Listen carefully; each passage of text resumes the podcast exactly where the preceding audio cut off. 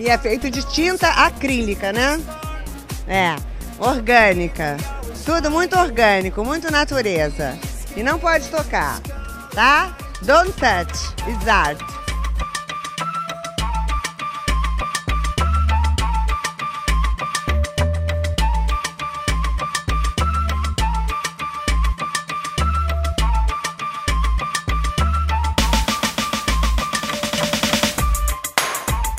E aí, gente perdida?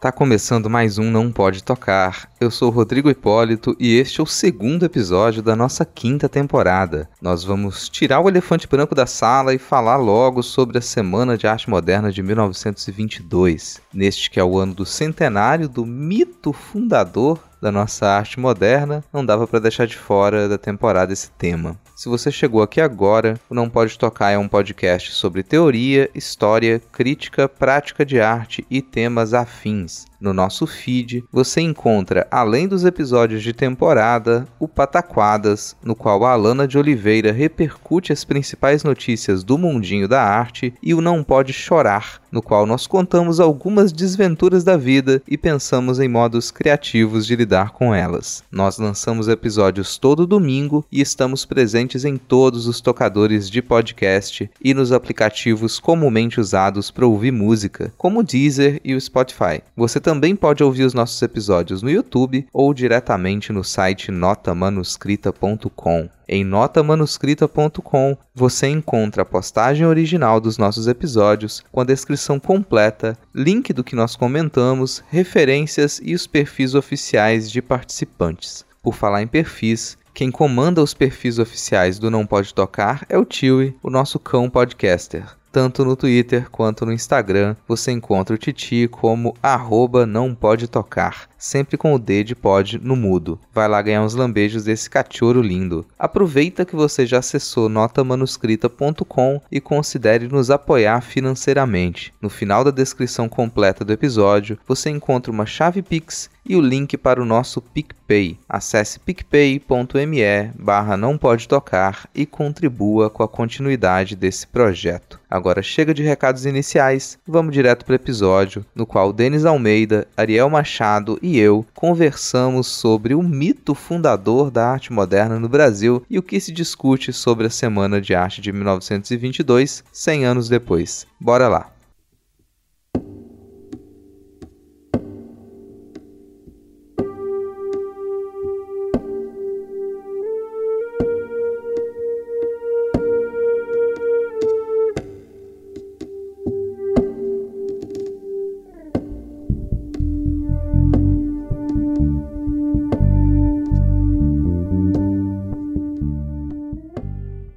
Mas e aí, Denis, tá empolgado para começar? Nossa Nossa, quinta eu tô, temporada? Eu tô. E começar falando mal do modernismo. Ou será que eu vou falar bem? Não sei. Vamos falar mal de alguns, bem de outros, mas sempre. A gente também não pode ser super crítico, né? Porque, É. assim, a gente tá vivendo um período histórico que se a gente critica demais quem tentou fazer alguma coisa de vanguarda, é uma situação delicada. Mas a gente também tem. Eu gosto de cancelar gente morta, é divertido. Então vai ser a nossa tarefa hoje, de certa forma. Sim. né? Bom, então quer dizer que hoje a gente vai colocar a Semana de Arte Moderna de 1922 no banco dos réus e a gente vai fazer esse julgamento. Tem defesa e tem ataque aqui. Denis já falou que tá na promotoria. Então, Ariel, por favor, se apresente e diga aí quais são, a- qual é a sua, o seu currículo como advogado. Meu Deus, vou ter que pegar meu lápis aqui, tô zoando. É... Olá, ouvintes. Meu nome é Ariel Machado, sou lá do Descriarte pod- podcast, que é um programa que propõe né, tornar acessíveis as obras de arte, fazendo a audiodescrição dos mesmos. E a gente também tem um programa sobre Semana da Arte Moderna que eu vou falar depois. Basicamente é isso, eu sou formada em design gráfico. Posteriormente estou agora terminando a minha licenciatura em artes visuais, porque a gente se apaixona pela educação e quer sentir que contribui com a sociedade de alguma forma, que não é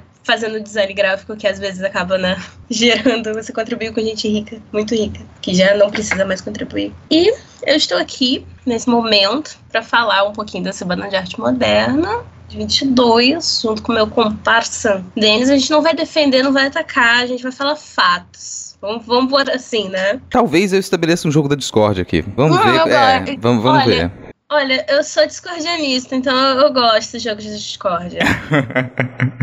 Vou pegar até meu princípio de discórdia aqui. Mas falou que você lançou dois episódios agora sobre a semana de, de arte moderna de 22, né? Sim, o bailão da 22. Da 22. Por quê? Porque eu resolvi fazer um paralelo entre a Semana de Arte Moderna de 22 e como foi que é tratado hoje em dia. Pura e simplesmente por questões que acontecem no episódio, eu explico melhor, né? Como você também não vou, não vou, né, jogar aqui para todo mundo uh, o grande plot do episódio. Mas basicamente, a gente nota que, né, adiantando aqui pauta, em 100 anos não teve muita coisa que se alterou na forma como a a arte ainda é vista e como as percepções em volta da mídia favorecem quem já tem grana e a cor de pele específica, né? Ah, bom, aqui é um bate-papo. Essa é a ideia, inclusive, para você que nos escuta. A gente vai conversar um pouquinho sobre a Semana de Arte Moderna de 22. Afinal, esse é o ano do centenário e eu confesso que é, esse vai ser o segundo, no segundo episódio da nossa quinta temporada agora. De certa maneira, já é tirar o elefante branco da sala, assim, porque tem que falar da semana semana em, nesse ano. A gente teria que falar disso. Então, é, já, já que vai... o governo não fez calendário para falar disso, né? Exato, né? Vai passar em branco. Não que não tenham coisas acontecendo nesse ano. eu fico até feliz que eles não resolveram falar, não falar da semana de 22. É melhor não falar nada do que o que eles poderiam falar. Você já imaginou ficar fazendo uma homenagem a Monteiro Lobato por ter gerado? Exato, eles iam colocar Monteiro Lobato, grande impulsionador da cultura brasileira. Sabe uma coisa que ia ser muito estranho deles falarem da semana de 22? Bom, eu vou comentar isso agora, mas já é uma comida de pauta. Depois eu já puxo alguns pontos aqui pra gente iniciar essa conversa. Uma coisa que seria engraçado é que a semana de 22, ela foi trabalhada como um, um ícone nacional de grande importância em 1972 durante a ditadura militar. Então não dá para se eles fossem trabalhar com a ditadura com a, a semana de 22 hoje, com a ódio à ditadura militar que existe nesse governo, ia ser um pouquinho complicado, porque ao mesmo tempo a semana de arte moderna de 22 é extremamente vinculada com os movimentos políticos pouco posteriores, e isso inclui Getúlio Vargas. Ia ser um curto-circuito danado. Eu ia gostar, eu, eu ia achar fantástico acompanhar isso. Mas vou puxar alguns fios aqui. Vou começar pensando em algumas perguntas sobre essa semana de 22. O que foi a Semana de Arte Moderna? Foi coisa de Granfino? Quem a financiou? Sua importância? Foi resultado dos salões?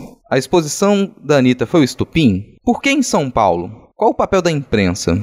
E o que era moderno? Essas são perguntas que elas são elencadas por Maria Eugênia Boaventura no texto Semana de Arte Moderna, O que Comemorar. Com 100 anos depois desse acontecimento, o mito fundador do nosso modernismo das artes continua a ser repensado. Pode ser que ele não seja um mito tão fundador assim, pode ser que essa relevância tenha se construído mais pela força institucional e pela conveniência política do que pela coerência da narrativa histórica. Pode ser um monte de coisa.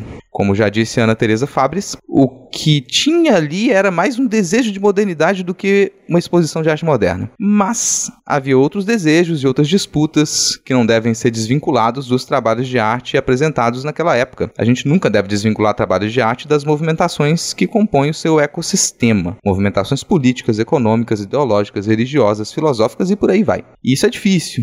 É fácil dizer, só que a gente costuma cometer esse erro com muita frequência. Tem uma coisa que eu acho engraçado, quando eu era mais novo, bem antes de eu pensar em me formar em História da Arte, quando eu ouvia falar de Semana de 22, a primeira imagem que vinha na minha cabeça era o Abaporu da Tarsila. E a pintura é posterior, mas eu pensava nela porque era a única imagem colorida que tinha sido carimbada na minha cabeça como símbolo da arte moderna brasileira. E, e não é que assim, estudar a história da arte muda muito as coisas. Hoje, talvez a primeira coisa que passa pela minha cabeça quando eu penso em Semana de 22, antes de raciocinar, só o primeiro pensamento mesmo, é a cara do Oswald de Andrade.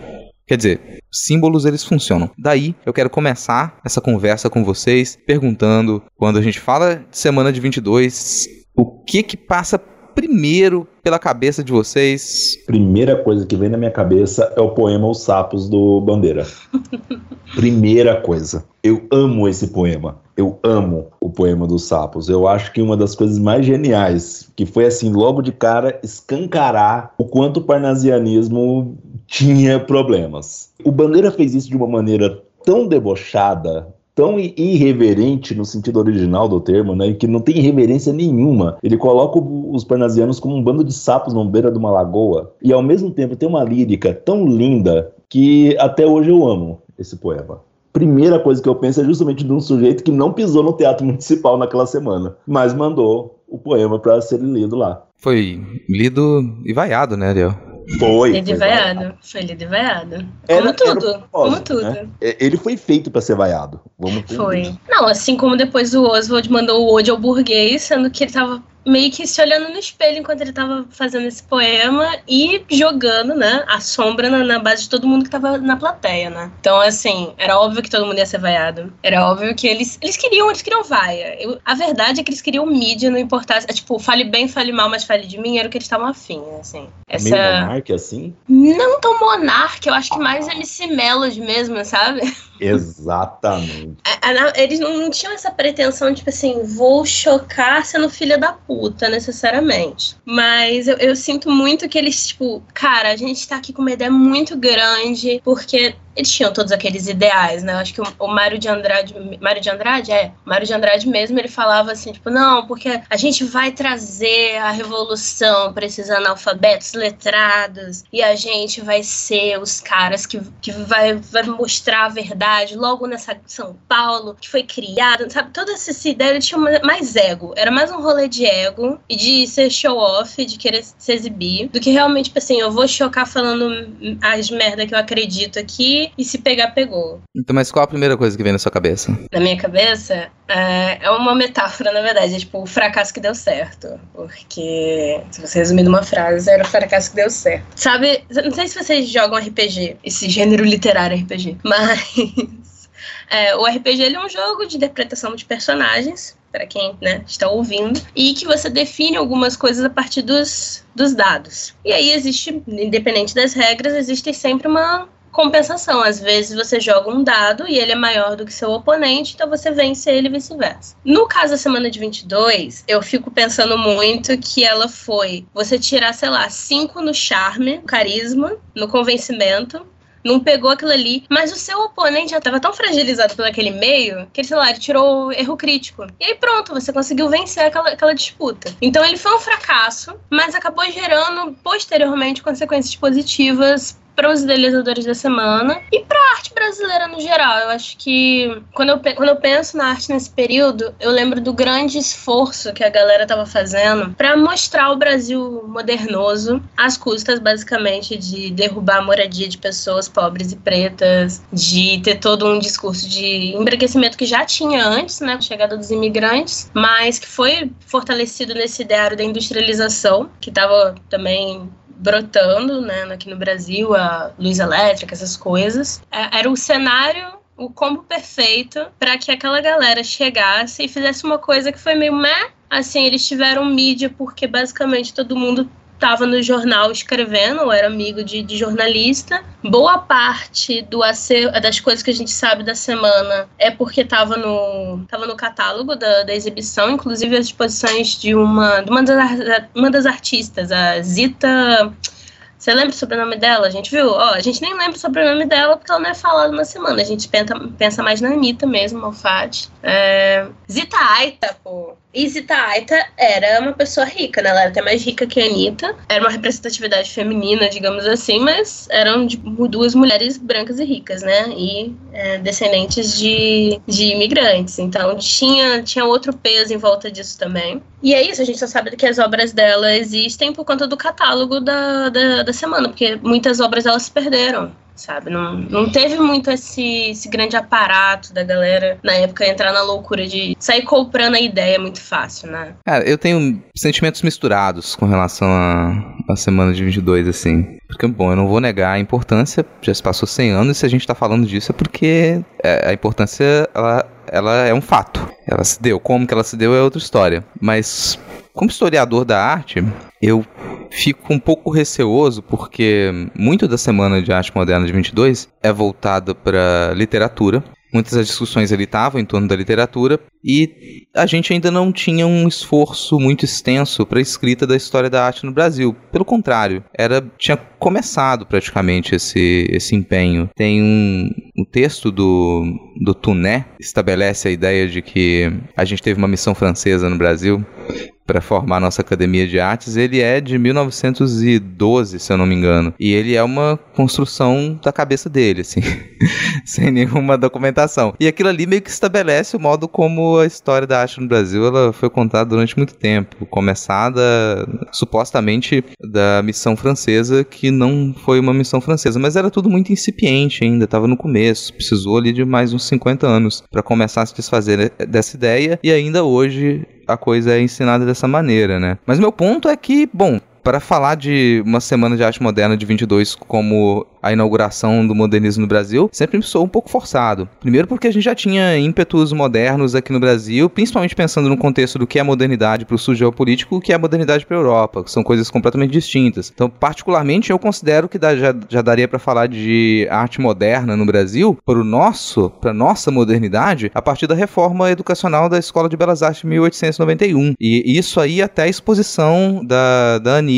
e aí da exposição da Anitta, em, vem um período que para mim inclui a semana de 22, mas que ele só vai se encerrar com a, a semana, uma semana de arte moderna, uma exposição de arte moderna em Belo Horizonte em 1944. E que para mim isso comporta um período em que esses artistas que eles são da oligarquia paulista, eles vão disseminar esses ideais que eles adquirem da Europa e vão formar um certo tipo de estética vincula com apoio público nessas décadas ali. Para mim isso é um período em que você tem mais uma etapa ali da nossa arte moderna, que depois vai gerar uma etapa concretista e depois a nossa, nossa arte contemporânea. Então não daria para dizer, pelo menos na minha cabeça, que a Semana de Arte Moderna de 22 ele é um mito fundador. Eu concordo muito com a Ana Teresa de que ali você tem um desejo de modernidade muito específico, mas não é que não existissem outras possibilidades modernas já em andamento no Brasil, mas aquele desejo específico, que é um desejo vinculado ao discurso, aos discursos futuristas, principalmente a poesia futurista, ele está mais presente. É uma, um desejo que ele responde aos fins da Primeira Guerra Mundial, ele está muito presente e vem junto essa vontade de encontrar uma brasilidade que a gente pode comentar depois, que não determina tudo que está ali, mas que para mim é fundamental. E isso eu fico com esses sentimentos então misturados. Eu sei da relevância, eu entendo a relevância, mas para mim, falar da semana de 22 é como se ela fosse realmente a fundação da nossa arte moderna, esquecendo o que estava ali e o que estava em outros estados, é um pouco complicado. Por exemplo, falei agora do, do futurismo e do manifesto futurista. Total, total que eu ia comentar, inclusive, era isso.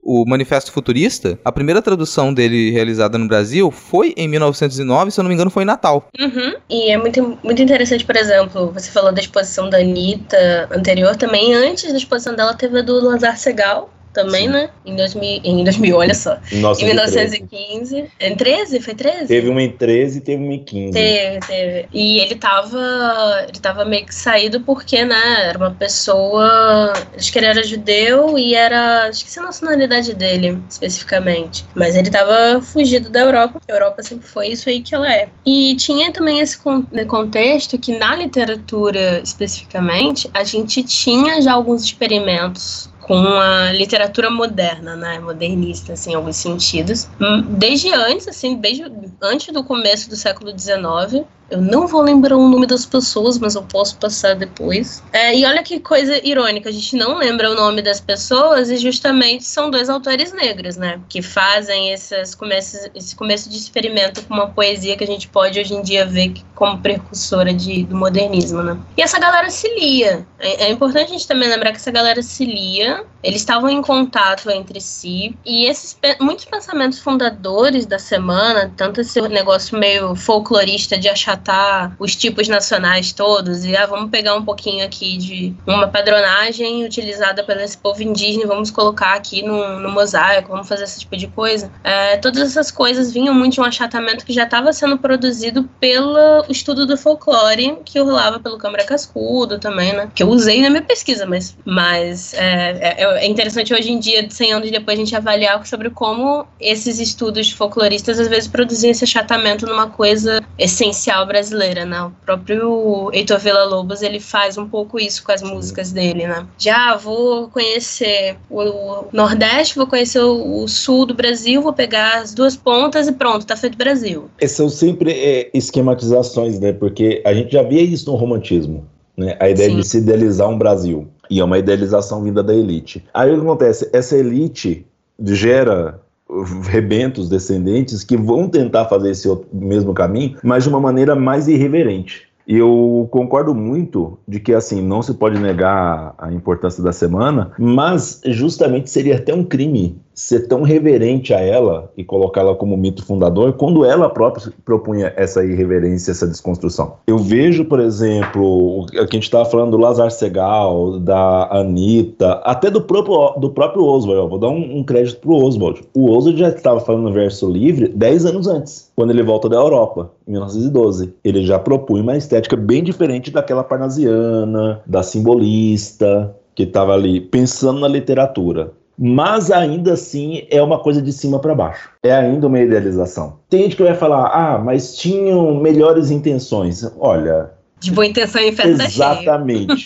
tá, tá, inundado de boas intenções, sabe? A gente tem que lembrar. E assim, que... o que, que era boa intenção em 1922, sacou? Olha, você tá falando aí, mas tem o, o Plínio Salgado. Tem o Plínio Salgado, exatamente. Estava na semana, a convite do Menoc, Menoc de Opíquia, ele escreveu poemas para Claxton a gente tem que, que Inclusive, a Claston ela foi feita basicamente para resolver o BO que foi gerado pela semana, porque a associação do futurismo com as ideias que estavam começando a surgir era uma coisa que a galera falou: não, a gente não é tão nacionalista assim, gente, calma lá, pera lá, sabe? Pra também não, não, não dar uma confusão, né?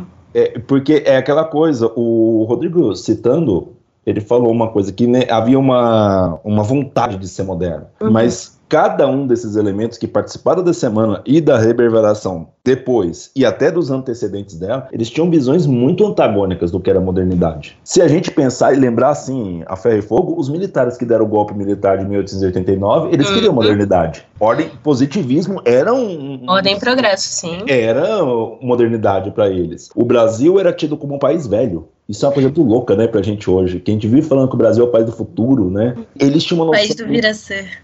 É, do vir a ser, aquele gigante que nunca acorda. E sendo que no século XIX para o XX era o justo contrário, é um país velho. Um país agrário. É. Nossa. E aí vem a, a, a, Revolução Russa de 17 e veio toda a estética que aí vocês podem falar muito melhor do que eu. Vem a estética que é criada na Revolução Russa e isso também faz essa pulsão pelo ah, O construtivismo russo, ele, ele modifica muito o que, que, se entendia por arte naquele momento. Tanto que, assim, muita gente fala da Bauhaus, mas antes da Bauhaus já tinha a escola de design na Rússia, sabe? Provocando e gerando é, Vakudeimas, acho que se pronuncia assim, porque meu russo tá começando ainda, tá rudimentar. Ela começa, ela começa já na, naquele período antes. Então, sim, todas essas são construções que estavam rolando. Foi interessante você falar de 1917, porque aqui no Brasil a gente teve a, a grande greve geral de 1917, sim. que também fez a galera, assim, peidar na farofa e falar assim, cara,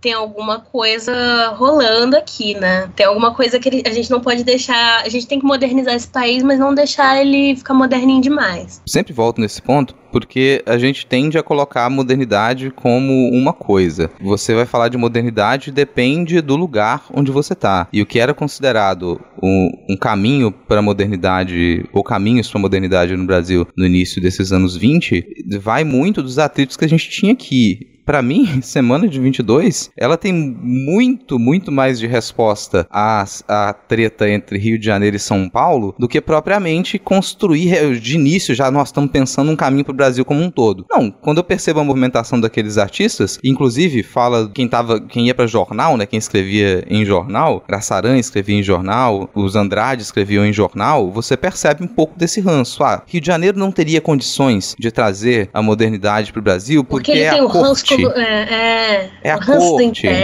É, e, e, assim, isso é irreal porque o Rio de Janeiro era uma cidade tecnologicamente mais moderna do que São Paulo. Você, tudo que chegava de novidade chegava primeiro no Rio de Janeiro por questões óbvias. Era a capital, era onde tinha muito poder simbólico também. Só que você tem algumas diferenças do que, que o Rio de Janeiro trazia para a modernidade, do que, que São Paulo vai querer trazer. Os artistas do Rio de, Jan do Rio de Janeiro que eles iam para a Europa, de desde o do século XIX, eles iam com um itinerário de formação muito específico, que era também moderno, mas que envolvia estar dentro das academias de arte e trazer aquilo para o Rio de Janeiro. E eles são custeados por uma, um certo tipo de aristocracia. Agora, os de São Paulo, eles começam a ser custeados só no início do século XX. O E pela burguesia. e um nome importantíssimo dessa burguesia é o Paulo Prado, que ele vai financiar a Semana de Arte Moderna de 22 e com um inter- interesses específicos de diferenciar São Paulo do Rio de Janeiro, para estabelecer, ó, esse aqui agora vai ser o centro pro futuro. Não estranhem que o que, que vai acontecer em São Paulo durante a década de 20 e início da década de 30, gente. Essa ideia de São Paulo tem um ranço enorme por não ser a grande capital do Brasil e, e isso se arrasta durante todo o século 20 e tá aqui pra gente até hoje. E É, era um rolê são- mesmo de disputa, tipo, vou superar o que a aristocracia carioca Exato, fez enquanto burguesia. É quase um movimento repetindo, assim, o que, que a galera fez na Idade Média, de, tipo assim, eu vou começar a patronar aqui a, a arte da galera porque eu tô podendo investir nisso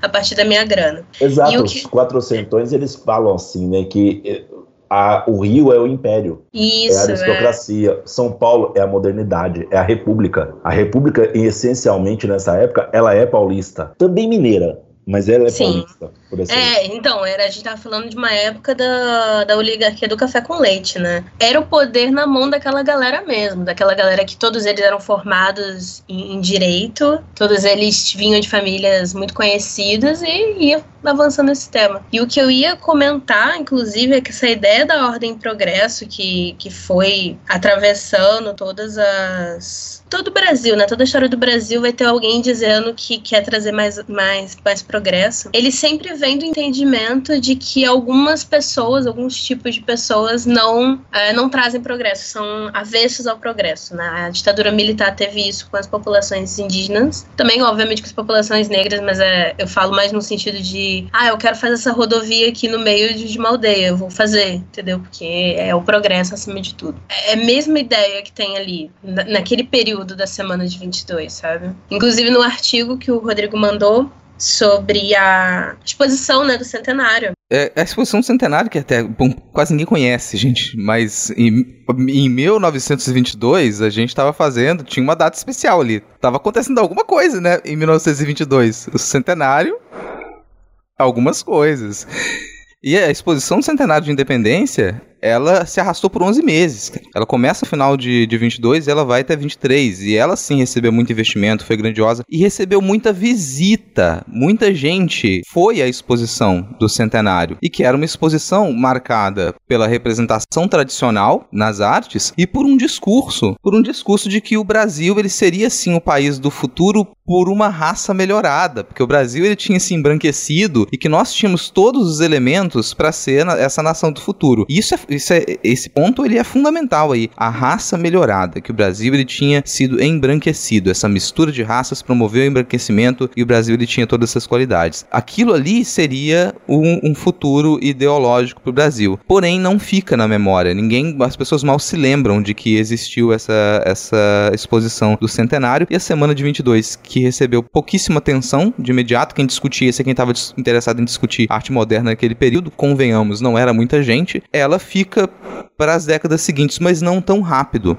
Não tão rápido. Se a gente for perceber nas décadas seguintes, uma década depois da exposição de 22 não teve praticamente nada. Teve alguns textos de jornal e foi isso. Aí passa década de 40 e convenhamos, o mundo estava um caos. Ninguém estava muito interessado em fazer isso, mas dá para marcar 1944 como a, a exposição de arte moderna de BH, que é, é interessantíssima de comentar também. E a gente só volta a falar da semana de 22 em 1972. E ela vai ser construída aí como um, um- um ícone nacional, como esse mito fundador da nossa modernidade, com um discurso extremamente nacionalista durante a ditadura militar. Falando em ditadura, que eu ia comentar de 1944, e que eu acho que diz muito dos caminhos para essa representação da semana de 22, muitos desses artistas que são colocados como modernos, eles não são tão populares quanto se imagina, principalmente entre pessoas mais jovens na época. A exposição de arte moderna de 44 em BH, ela precisou ser cercada por tapumes, porque ela poderia ser destruída por estudantes, porque os estudantes consideravam que aqueles artistas, ditos artistas modernos, eram artistas da ditadura Vargas, eram artistas representa que representavam a ditadura Vargas, e você cercou a exposição com tapumes que ficava pichado, artistas da ditadura.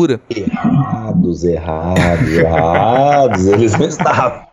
Pois é, assim, então, ó, o que que aconteceu durante todo esse tempo para que a gente conseguisse construir a semana de 22 de uma maneira positiva? Porque ela passa a ser ensinada de modo positivo, né? Eu acho, eu vou falar por achismo agora, alerta de achismo, mas talvez seja porque pegava mal depois de 45 propagar ideias como da, da exposição do centenário. Pro, pegava mal propagar ideias sobre o Brasil embranquecido. Assim, tão na caruda, sabe? Tão na, na coisa. Tanto que na, na ditadura eles tinham muito um viés de não, a gente não vai maltratar o índio. Mas maltratava os indígenas pra caramba, né? Tinha os campos de concentração, tinha toda a coisa do. Mil, mil fita acontecendo. Mas o discurso era tipo, não, a gente vai modernizar tudo, vai trazer, vai era em outro sentido, era o epistemicídio, né? A, na, na, nas claras, no discurso, mas não na, no, no, genocídio. Mas a exposição do centenário era muito clara nesse sentido. Já a semana de 22 era aquele racismo que a gente só pensa hoje em dia que é racismo. É aquela coisa que durante aquela construção era, nossa, isso daí tá falando do nacional, né? Tá falando do, do valorizar o nosso, nosso produto, olha que bonito isso aqui. Vamos colocar esse discurso mais em foque é, em relação a isso. Eu acho que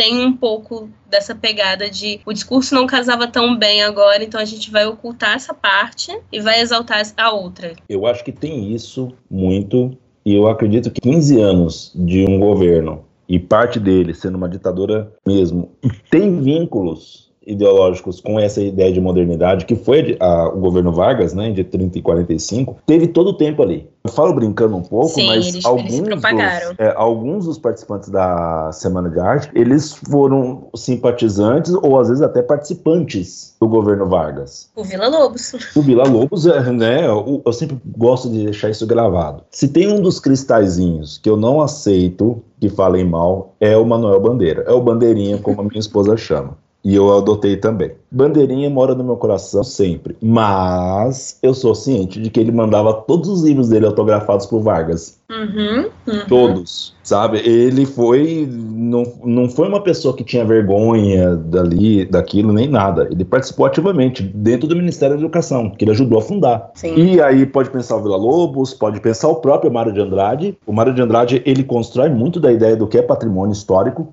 e cultural dentro da da era Vargas. Então eu acho que teve muito disso. O Vargas ele possibilitou que essa galera ascendesse a uma no imaginário cultural, né? Exatamente. E o Vargas tinha muitos desejos, um, um desejo enorme, e ele conseguiu de fato de enterrar aquela exposição do centenário que teve público, mas ele eu acho que era muito claro de que não era o Brasil que ele queria uhum. ali, a partir de 30. Então eu acredito mesmo que 22 começa a ser 22 a partir de 30.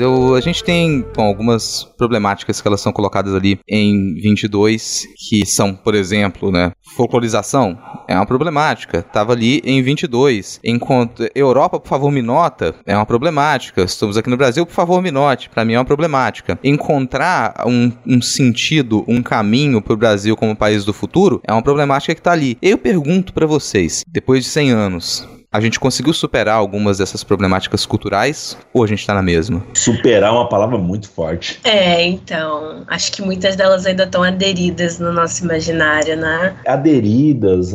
Algumas coisas, é claro, né? O, ninguém aqui vai falar que foi superar, não. Algumas estão aí até hoje. A ideia do colonialismo cultural, Sim. né? O epistemicídio, Sim, exatamente. continua. A ideia da, da síndrome de vira-lata brasileira, né, para cotar aqui o Nelson Rodrigues. Eu acho que uma coisa que está muito presente, é uma coisa que eu levei no episódio do, do meu podcast, é sobre como a gente continua ainda depois de 100 anos, categorizando que o que vai ser arte só vai ser arte a partir de um viés de pessoas brancas letradas que vão determinar o que é arte a semana de 22 só tinha gente branca, mas ela não teve atenção naquela, naquele período, mas eles tinham mídia, eles foram construindo seu território também por conta desse privilégio branco, a gente não tem, mas a, o fato de que ainda hoje a gente fala que determinados espaços não podem receber determinadas exposições, que existe uma arte válida, sendo que essa arte que hoje é validada e que fez o, o Rodrigo criança, quando pensou em semana de 22, é, pensar no Abapuru como uma norma do que é arte brasileira, como uma característica do que é arte brasileira, isso, isso é uma construção posterior e hoje em dia a gente considera arte aquilo que a gente considerava lixo. Mas a gente continua tendo esse mesmo comportamento de, cara, ah, isso aqui não presta,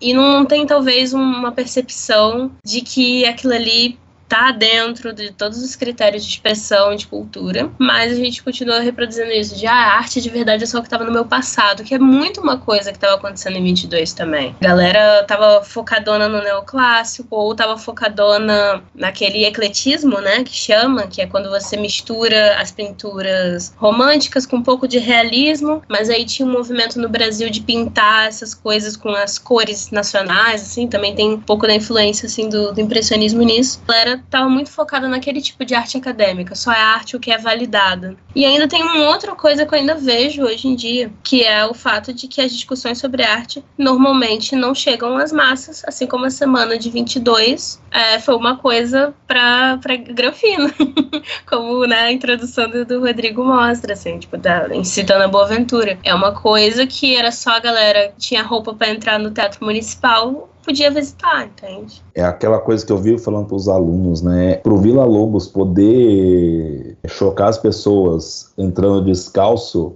no teatro municipal, ele tinha que estar tá usando um, um, smoking. E isso já é uma, um, um, signo de elite, uhum. né? Ainda é uma elite falando o que é arte. Ainda é um homem branco do alto de um tablado ditando para os outros o que é arte. Não pode menosprezar o que eles fizeram, claro. Não é. Acho que não. Mas a gente tem que saber exatamente quem estava fazendo ali, para quem eles estavam fazendo, que intenções eles tinham.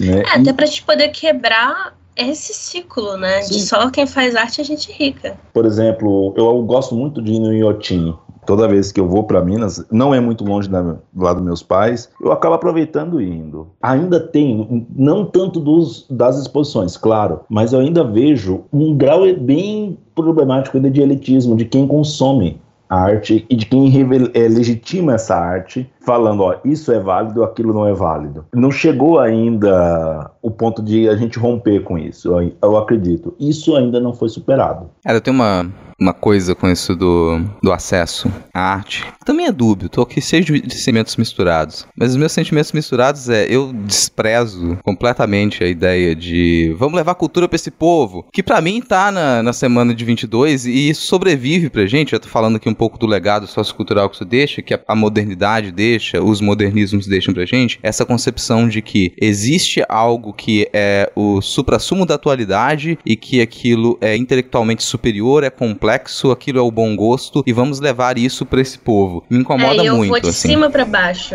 né? É, eu não vou construir sim. a cultura popular. Não Exemplo, fazer... para quem tá nos é. ouvindo aí que já bateu com alguma coisa dessa aí pela vida de estudante e tal, nossa, vamos fazer um projeto lá na, na comunidade para poder fazer a comunidade ficar mais bonita. Vamos pintar umas casas, fazer um parquinho com pneu, sabe? Isso aí, nossa, mas isso me incomoda demais. Ah, vamos fazer um projeto aqui pro pessoal ter a oportunidade de consumir arte nas galerias e nos museus como se não existisse produções poéticas que elas brotam de todos esses lugares, sabe? E aí, quando aparece essa produção poética desses lugares, na maioria das vezes é, é muito difícil daquilo ser considerado no, no, mesmo grau, no mesmo patamar, até que seja é, digerido e regurgitado pelo branco. O exemplo do funk. O funk, para mim, tem muito disso, sabe? Ah, o, o, o funk pancadão. Bom, quando é que a gente vai considerar que o funk pancadão não precisa se desculpar e se explicar para ser considerado como arte. Não precisa nem usar esse nome, sabe? É só não precisar se justificar. Mas aí você precisa de uma série de camadas e de discursos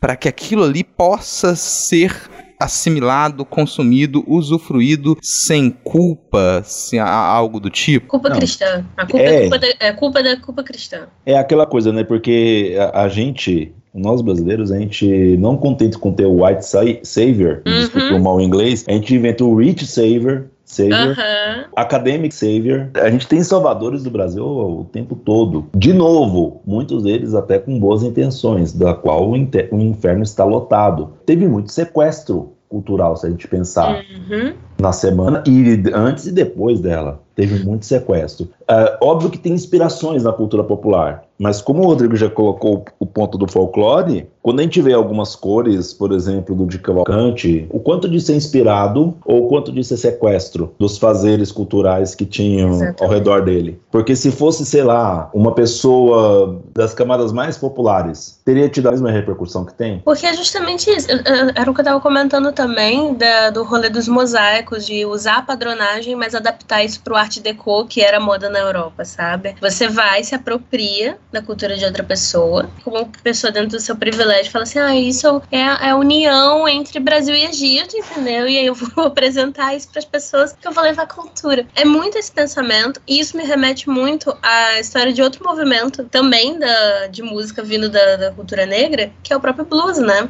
O blues era uma parada que eram pessoas negras recém-saídas da escravidão que iam itinerantes tocando em bares para poder sobreviver, muitas delas pessoas com deficiência, que não poderiam trabalhar no, no ambiente comum. Por isso que tem tanto esse rolê do, do blind, no, algum, blind alguma coisa, para denominar alguns cantores, alguns bluesmen, né? Alguns homens que faziam os blues, né? E aí, hoje em dia, quem ouve blues? É o, é o grafino que compra vinil de 700 dólares, sabe? É um rolê de você vai higienizando. Higienizar num sentido, é uma palavra horrível para isso, porque parece que o branco que é, é, limpo, mas né, a falta de léxico é muito difícil às vezes. Mas é, é esse o rolê, você apropria você branquifica e aí você coloca nas massas. O rock and roll foi isso com Elvis Presley. Quer ver? Uma para o pessoal falar que eu tô errado. A gente hoje no Brasil musicalmente, a gente tem uma, um domínio do, do agro music. Que, bom, se a gente for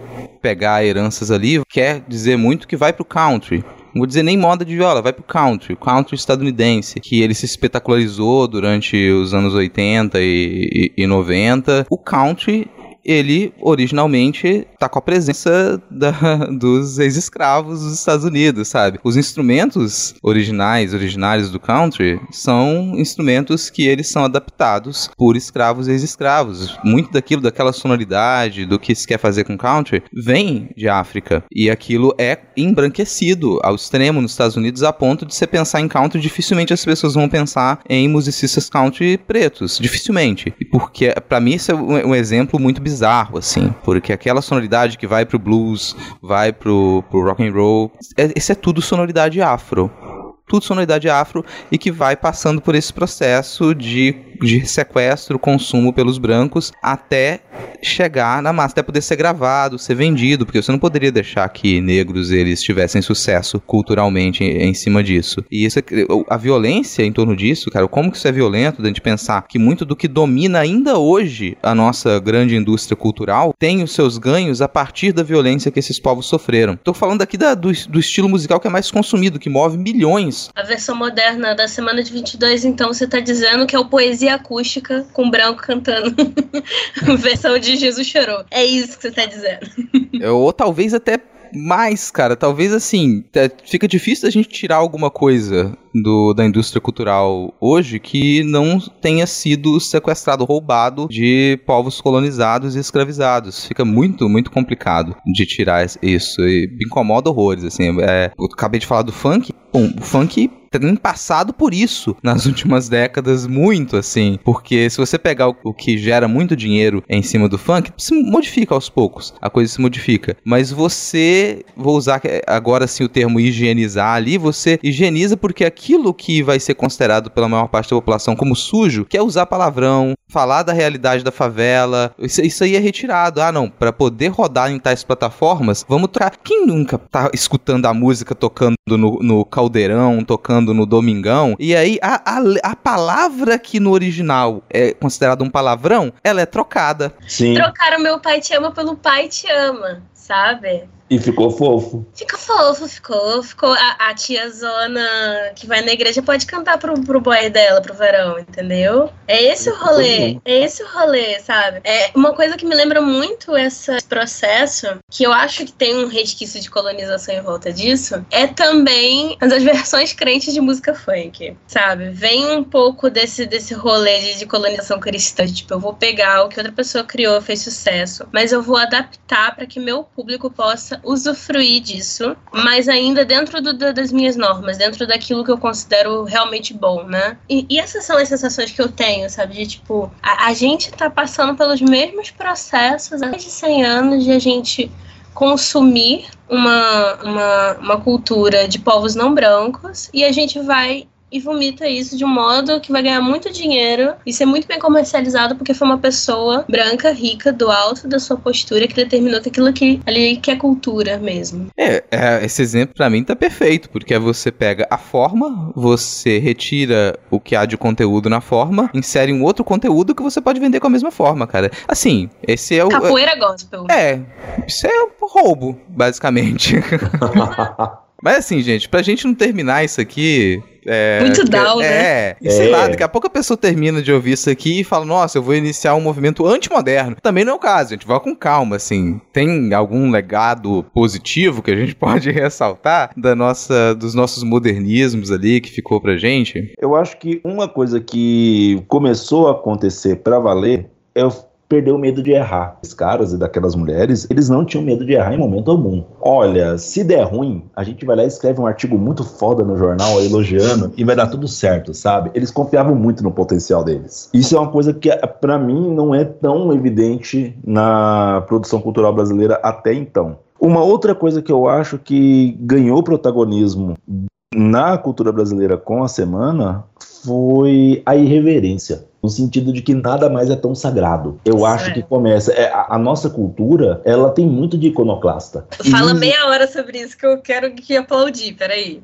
Não, pelo amor de Deus. Mas eu acredito muito nessa iconoclastia. Ela ganhou força. Ela já existia antes, né? Se a gente pensar, o Machado ele já tem muito disso. O Castro Alves tem muito disso já. Mas a Semana de Arte Moderna é a hora que eles chutam realmente o balde e falam nada mais é sagrado. Eu vou é, ser maestro descalço, eu vou usar cores berrantes, eu não vou ter medo de ser brega, eu vou chamar os parnasianos de sapo, eles vão vaiar, eles vão jogar coisa na gente e é isso que a gente quer mesmo. A gente quer causar, porque nada é sagrado, nada é imune à crítica, nada é imune ao deboche. Eu acredito que nós já éramos assim antes mas eu acho que ao momento em que esse deboche, essa iconoclastia, ela se torna legitimada enquanto força cultural, é na Semana de Arte Moderna. Mais tarde, a gente pode ter, sei lá, eu sei que hoje é música de, desculpa a provocação, pode ser música de homem de meia idade para cima hoje, mas bossa nova tem muito de irreverência. Ela tem muito de irreverência no, na origem dela, no, conce, no conceito inicial. Quando você vai lá e coloca a Carmen Miranda dançando samba em Hollywood,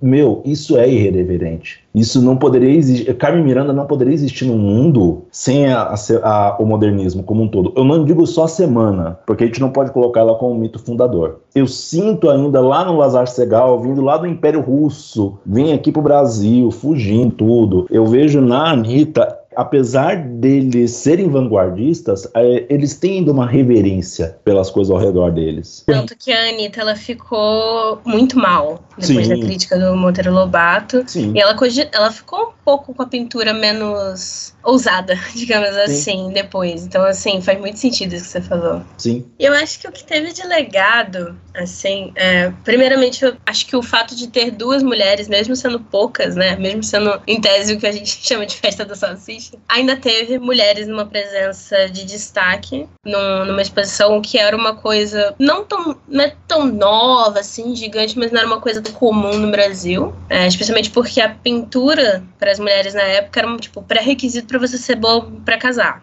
Tinha esse, esse peso de, ah, você faz arte bonitinha. Então elas puderam fazer uma arte que não era tão bonitinha dentro dos padrões sociais da época, que já era um, uma revolução. Eu vou pegar o que você falou da irreverência e eu vou dizer que não existiria pornô chanchada nos anos 70 se não fosse a semana de 22, tipo, debochando as coisas. Porque se a gente for pegar nos anos 70, todos os movimentos cinematográficos que a gente vai ter, a gente vai ter a novela Vague, né, da França, a gente vai ter o cinema argentino, a gente vai ter todos o novo cinema argentino, acho que era esse o nome. Gente vai ter todas essas coisas e aí chega tipo Brasil, vamos fazer uma coisa que é sensual bastante para provocar a, a libido das pessoas que a ditadura vai deixar passar. Essa irreverência. A gente tem Glauber Rocha por conta, eu acho que dessa permissividade que houve na, na quebra na arte, sabe? Você, você pode ousar, você pode fazer umas coisas de louco. A gente tem teatro oficina hoje em dia. Teatro oficina bebe muito das raízes modernistas, da antropofagia, que foi o Oswaldo de Andrade que escreveu depois, com base no, no quadro da, da Tarsila. O teatro oficina ele recita todas as essas coisas. Pesquisem Teatro Oficina no, no, YouTube, ou vão ver se vocês possam passar em São Paulo algum dia. Porque ele pega essa, essa coisa da, da antropofagia e leva ao décimo degrau, assim, que acho que o Oswaldo de Andrade nunca tinha imaginado. E é um, é um teatro que eu acho que pegando essa ideia do Denis vem muito nesse sentido. E até fazendo uma referência de outro artista, que é o Flávio de Carvalho, que é aquele artista performático que andou de saia no meio da rua. Então, tipo, eu acho que tem esse rolê também, sabe? De, ah, eu, eu pude fazer isso porque a arte permitiu agora que a gente quebrasse tudo que é considerado sagrado, tudo que é considerado, sabe, inquebrável. Tudo, todas as regras a gente vai subvertê-las, sabe? E uma coisa que eu também cito no episódio é que a Anitta ela virou professora, né, depois. Sim. E ela tinha muito uma didática de aceitar, até parte, né, da, do, do movimento escola novista, né, de você aceitar a espontaneidade do aluno. Ela tinha muito esse, esse rolê de vamos aceitar as diferentes formas de fazer alguma coisa, de o seu jeito de fazer arte é seu jeito de fazer arte. Eu acho isso uma postura muito revolucionária também. O que eu vou ressaltar é, a crítica preguiçosa, ela foi relegada ao ostracismo, sim.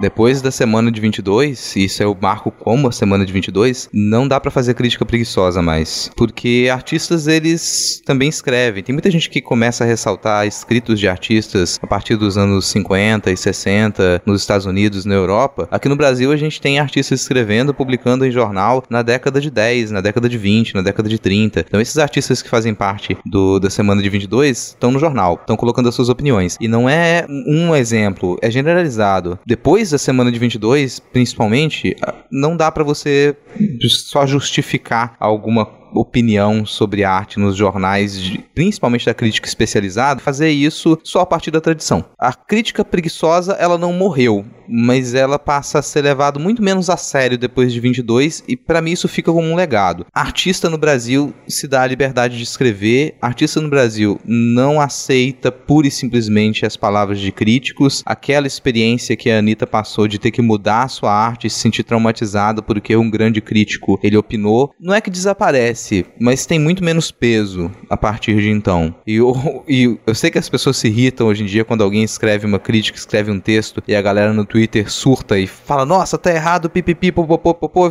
Nossa, mas a pessoa não poderia escrever tudo, não dá para colocar todas as opiniões. Mas é super positivo que as pessoas elas não acreditem simplesmente nas palavras de uma crítica especializada e que elas entendam que aquilo ali não é uma não é uma grande verdade que precisa determinar o que é uma arte interessante e o que não é uma arte interessante. Então, da liberdade dos artistas poderem falar sobre seus trabalhos, se sentirem no direito de fazer isso, e do público também poder opinar para vaiar ou para aplaudir, isso para mim é ganho dos nossos modernismos e em grande medida começa ali na semana de 22. Para mim é um dos legados positivos que eu gostaria de ressaltar.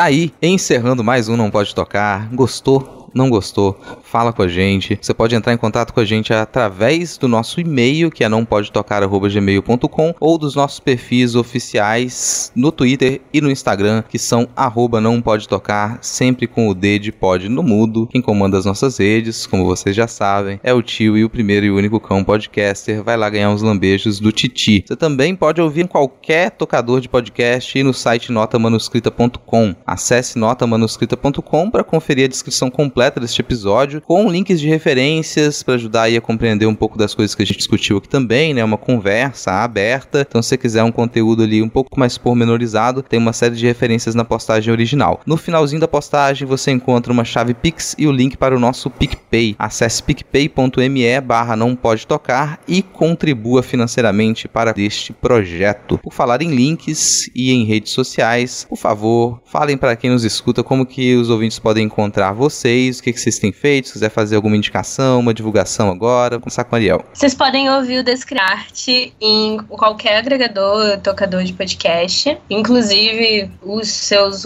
é, seus aplicativos de streaming normais. Pode seguir a gente em descriartepod, o Demudo, todas as redes sociais, essa mesma roupinha. Cara, a gente agradece muito a sua presença. Sabe que você é sempre bem-vindo aqui. Quando você quiser propor alguma coisa, você chega que, que a porta tá aberta para você, assim. Inclusive, eu quero agradecer você pelo convite. Eu não esperava o convite. Eu fiquei, ai meu Deus, convites! E, e aí, foi muito legal, foi muito legal. É, foi muito bacana essa troca. Fez minha quinta-feira. Foi bom, foi bom desanuviar. e é isso, muito obrigada, de verdade, todos vocês. Cara, muito massa. A gente gostou muito da conversa. Denis, por favor, seus contatos, alguma divulgação, suas despedidas, fique à vontade. É, eu tô no Twitter, Denis Almeida, dois N's no meu nome, por favor, papai não economizou. 82, tudo junto. Eu estou aqui no Não Pode Tocar, estou lá no Pindorama, faço parte também do coletivo de história História com Apelo, né? Que às vezes a gente publica alguma coisa. Esse ano a gente vai publicar mais por causa do centenário, do bicentenário da independência. E assim, se você quiser se matricular no colégio ter aula comigo também, eu acho que o, o colégio não vai achar ruim, não. Se você tiver idade para isso, o que eu duvido. Mas estamos lá para falar de gatinhos, para falar de educação, de história, um pouquinho às vezes ali aqui de uma coisa mais para semiótica. Agora de indicação, eu estava pensando muito antes, o Museu de Arte Contemporânea da Universidade de São Paulo tem um acervo online que está muito bacana também e que vale a pena dar uma visitadinha para quem está aí com a internet. E se você mora em São Paulo, você pode ir lá e dar uma passada. E é isso, gente. Muito obrigado, Ariel, por vir aqui gravar com a gente. Obrigado, Rodrigo, pela paciência, né,